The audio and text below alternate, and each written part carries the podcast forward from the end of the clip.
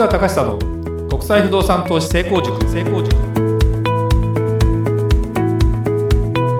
皆さんこんにちは。市川隆久の国際不動産投資成功塾。ナビゲーターの吉川良子です。この番組は株式会社国際不動産エージェントがお届けしております。市川さんこんにちは。はいこんにちは。国際不動産エージェント代表の市川隆久です。えー、良子ちゃん。はいえー、収録が久しぶりということですね、はい、最近本当にあのポッドキャストをですね聞いていただいているお客さんがですね思いがけずというか増えてましてですね。嬉しいですね。本当嬉しいですね。あの本当にそのまあ私のことはいいんですけど吉川涼子ちゃんに会いたいと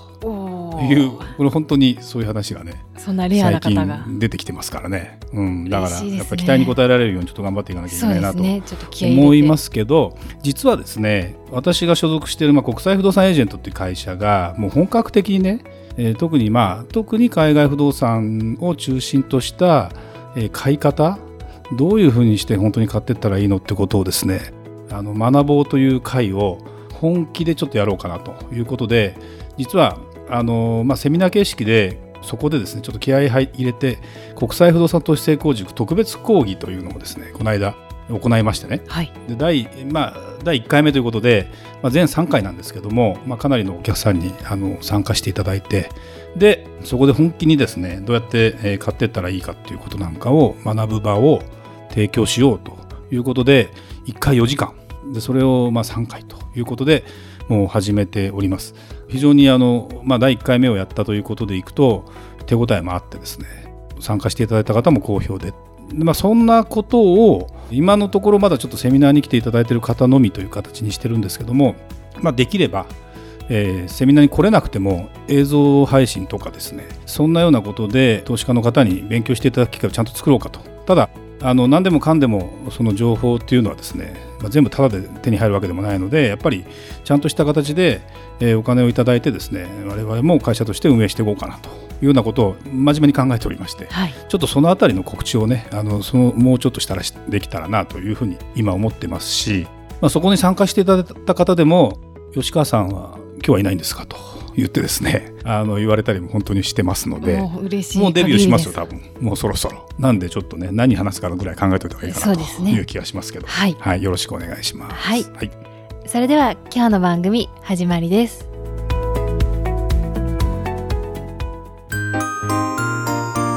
Q&A コーナー。それではリスナー様からの質問に答えるコーナーです。早速今日の質問をご紹介いたしますロサンゼルスでの不動産投資についてという質問です。アメリカの不動産に興味がありますが、私はロサンゼルスに留学していたこともあり、ロサンゼルスが好きです。ロサンゼルスの不動産の現状について教えてくださいとのことです。えー、名前を聞いたことあるよね、ロサンゼルスね。はい、何がありますかね、代表的なものでいうと。やっぱディズニーランドとか。そうですね。あのハリウッドのサイン、うんうん、あの山の。そうそうそうそうそう、さすが、さすが勉強してますね。はいあのまあ、日本人にとってみると一番、まあ、ニューヨークもそうなんでしょうけどロサンゼルスっていうのが近いんですよね。やっぱり西海岸ということで太平洋を渡ったもう向こう側にあると。いうことで非常にあの日本人がアメリカにいる日本人の中では一番多いんじゃないかな。もうこのエリアがね、はい、やっぱり実際に飛行機乗っていくとまあ10時間かからないかな。ぐらいで本当に着いちゃうのであの行き来も飛行機も非常に多いしね。すごく便利だし、まあ、街が楽しいしね。そうですよね、うん、イメージは。そう。で気候もいいっていうかね。で今ほらメジャーリーグでねもちろんロサンゼルス・ドジャーズもあるしエンジェルスがね近くですけどもう日本人のね大活躍の選手が、まあ、いっぱい過去も含めて行ってるっていうこともあってやっぱりロサンゼルスというのはもうただただやっぱり人気があるかなということですね。でそこでねまあ、今回の質問はロサンゼルスに興味があって不動産投資もって考えてて、まあ、実際にこのロサンゼルスでどんな形で投資をするかというところが今の一番のポイントかなというふうに思います。あの単純に不動産例えば一戸建てを買ってで人に貸してで収益を得てとで値上がり来たよっていうまあよくあるパターンですね。バイアンドホールドっていうんだけども。そのパターンで持つとやっぱりロサンゼルスの中心地と呼ばれるような場所まあダウンタウンがあの必ずしもアメリカの場合特にそうですけどダウンタウンってそのビルがいっぱい建っててそこでビジネスやればね。そこが人が住みやすい場所かっていうと必ずしもそうでもないので住宅街っていうのは決してダウンタウンにあるわけじゃなくてどちらかというと海沿い、まあ、サンタモニカって聞いたことあるでしょ、はい。ね、あの高級住宅街ですよ。でビバリーヒルズ、ね。えーまあ、ハリウッドあたりもそうなんだけどもそういうところからあのやっぱりちょうど海沿いでで非常にあの暮らしやすいしで治安もいいしというような場所がいっぱいあって、まあ、そこら辺の家っていうのはもうすでにもう値上がりがかなりしちゃってましてね、まあ、リーマンショックの時にもやっぱりかなり落ちたんですよ。10年前かな、えー約10年前ぐらいにリーマンショックの時にどのくらいの価格が落ちたかというとこれロサンゼルスに詳しい、えー日本でず日本人の方でロサンゼルスにずっといて不動産の仕事をもうロサンゼルスでもう10年20年ぐらいかな以上やってる方が本当に言った話なんだけどそのリーマンショックの時にまあ値下がりもしてで結局返済もできなくなりそうすると、えー不動産をまあアメリカの場合はえーもう手放せばおしまいというノンリコースローンというのがまあ一般的なので結局もう手放して値段をですねもう自分のものじゃなくなればもう借金もチャラになるよというような形で手放したんだね。そしたら大体それが競売に出てでそれが次の人がまたその安いのを買っていくんだけどその時はまあパニック状態になってるから、まあ、あんまり買わないんだよね。そうなんですね。うん、まあ日本でもバブルと弾けた時とかリーマンショックの時っていうのは結構な影響を受けたんだけども、まあ、住宅でいうとどんなに下がっても5割ぐらいまで5割も下がってないなと。3割ぐらいまでかなという感じだったんだけどそのロサンゼルスにいる人に言わせるとね本当のその、まあ、サンタモニカあたりのことも含めた高級住宅街とかいい場所はそれでもねやっぱね2割ぐらい下がったかな。でも回復が早かった。もうどうかな。2ヶ月ぐらいでもう下げ止まってそこからもう上上上上昇に行くということでまあお金持ちの中ではもうここで、えー安く買えるならいいとこから買いたいっていう人はすぐいるじゃないですか。そうですよね。うん、ただその時は借り入れはなかなかできないよね貸す方ももうお金もないし銀行の方も引き締めちゃうんでね貸せないけどその時にやっぱキャッシュ持ってる人が一番賢くてその時にまあまあ買い叩くというとよよくないんだけどそれでも大体8掛けぐらいでは返してたんだけどもまあロサンゼルスといってもまあ、中心部から10キロ、20キロ、30キロって結構まあ広いところが当然ロサンゼルス都市圏と呼ばれるところでやっぱりねその郊外の方にも値上がりしてた影響もあって7割ぐらい下がったらしいんですよ。そこはね。はい。うんだからでじゃあ実際にそこが今その値段まで戻ってるかというと戻ってないらしいとで中心地はもうすでにリーマンの時の価格をまた戻っているんですね。だからいいところの物件を買うのはやっぱり安くなった時が一番買いやすい。でもすぐまた上がっていくと。まあ変な話そのそれでも世界的にも選ばれる街なので世界中からお客さんが買いに来る、まあ、持ちたいとか住みたいとかやっぱね気候が良くて海があってで天候天気が良くてで都市大都市があってそんなところって、ね、限られるじゃないですか。そうですようね。んでやっぱり僕がいろんな世界回ってる中でも富にやっぱりね気候がいいね要は乾燥してるし雨があんまり降らないし冬でもそんな寒くならないし夏でもそんな暑くならないのよ。いいですね。もう今の日本考えたらね全然いいなと。過ごしやすそそうですよね。れ過ごしやすい。だからその中で本当は一番いいところを買うのがいいんだけどそれは予算がね1億じゃ多分足りませんと。2億3億ぐらいしちゃいますと。でアパートも結構いい値段しちゃいますと。で利回りもそんなに高く出ませんと。いう中でどういう投資の仕方をすればいいかっていうことになるんでやっぱりそこはね物件をあの見極めてやっていかなきゃいけないんですね。でただですね面白いのはね空港の周りっていうのはあまりいい場所ではなかったんですねで特にまあロサンゼルスなんかも治安の良し悪しで、えー場所が悪いところは不動産も安いし一番治安の悪いところもそれなりにあるし。ただこれが面白いのはねアメリカなんかはこの一角は治安が悪いけど、まあ、道を挟んでちょっと行けばもう全然いい場所だよというところとかがもう明確にあって、そうなんですね。そうそう。でそこはねあんまり人がね同じような人があのそういうところに行くのでいい場所には変な人は行かないし悪い場所にはいい人は行かないしというのが結構普通にあるんですね。だからあの今のロサンゼルス実は私今2ヶ月に1回ロサンゼルスに行ってるんですけど。2ヶ月に1回。そう。でこれから伸びる場所はどこなのと。だ空港の近くのエリアでシリコンビーチと呼ばれてる場所があってね。これはあのまあ、シリコシリコンバレー、まあ、あのもっと上の方北の方から、えーいろいろフェイスブックとかグーグルとかああいう会社ができてきたシリコンバレーからもうどんどん南に下がってて事務所がどんどん増えてるというか移転してるというかそんなようなこともあって年収高い人の層が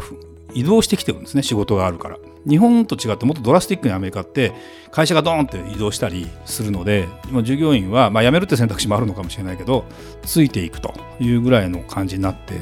年収でねやっぱ2000万ぐらいの人が結構平気でいっぱいいて。でそういう人たちがやっぱりじゃあザ・ど真ん中って言っても2億円とか住めないよね。年収2000万の10倍じゃさすがに住めないじゃない、はい。まあ、5倍の目安でいけば1億までだったら住めるでしょ。でそういう人たち向けに新しいやっぱり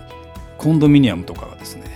作られてたりしてでそうなってくるともう人もどんどん住みやすくなるしスーパーもできるし利便性のいい施設もできるし、まあ、治安も良くなるしというようなところがね結構あって今までだったら空港の近くってあんまりあの音もするしね評判も良くなかったんだけどまああの絶対距離も近いわけですよ。別に電車で発展してる街ではないので基本車だったり、まあ、空港も近いということもあって。なるほど。うん、だからそういう中のいい場所を地元の人に聞いてね、えー選んでいけばですねまだチャンスはなくはない。ただ今見た私も今見に行くとどうかな微妙かなと思ったりもするんだけども今見て変わってたらもうすでに高いはずだし今見て上がってなかったらなんかおかしな場所だしと。だこの3年後5年後どう読むか。で今どういう状態にあるかっていうところを見て、えーやっぱり先の値上がりも含めてね考えるのがロサンゼルスの投資かなというふうに考えるとちょっとあの他のエリアとはまた違った意味でねあの非常に面白いしまだまだチャンスはあるかなと。また違った意味でのちょっと投資の仕方はあるんですけどこれまたちょっと改めて次回の時にでもすればいいかなと思いますがなのであの高いから諦めましょうってことでもないし安いからそんなにガンガン郊外に行けばいいってもんでもないしその中間の場所で絶対距離は中心地から近いんだけどもまだこれから何か開発されそうだなというような場所が狙い目かなと、まあ、これでも東京があんまり郊外じゃなくて結局下町のところが再開発されていくのとあんまり変わらないんだよね。考え方的には、だからやっぱり大都市というのはそうやってまた人が集まってくるとね変わっていく要素もあるので非常にあの面白いかなという気がします。はい。ありがとうございました。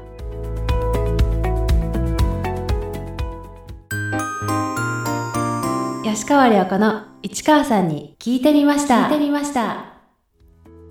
さて、えー市川さんの訪問した海外の国都市についていろいろ聞いちゃおうというコーナーなんですけれどもそういうコーナーでしたね。そうですあねはい、はいはいはいはい。えーまた今回もいろんなお話を聞かせていただければと思うんですが、えー今回はタイについてお聞きしたいと思うんですがはい。あのタイの気候や街の雰囲気や交通の話などちょっとはいね。はいあのータイの場所って大体わかる？はい、まあ東南アジアだよね。はい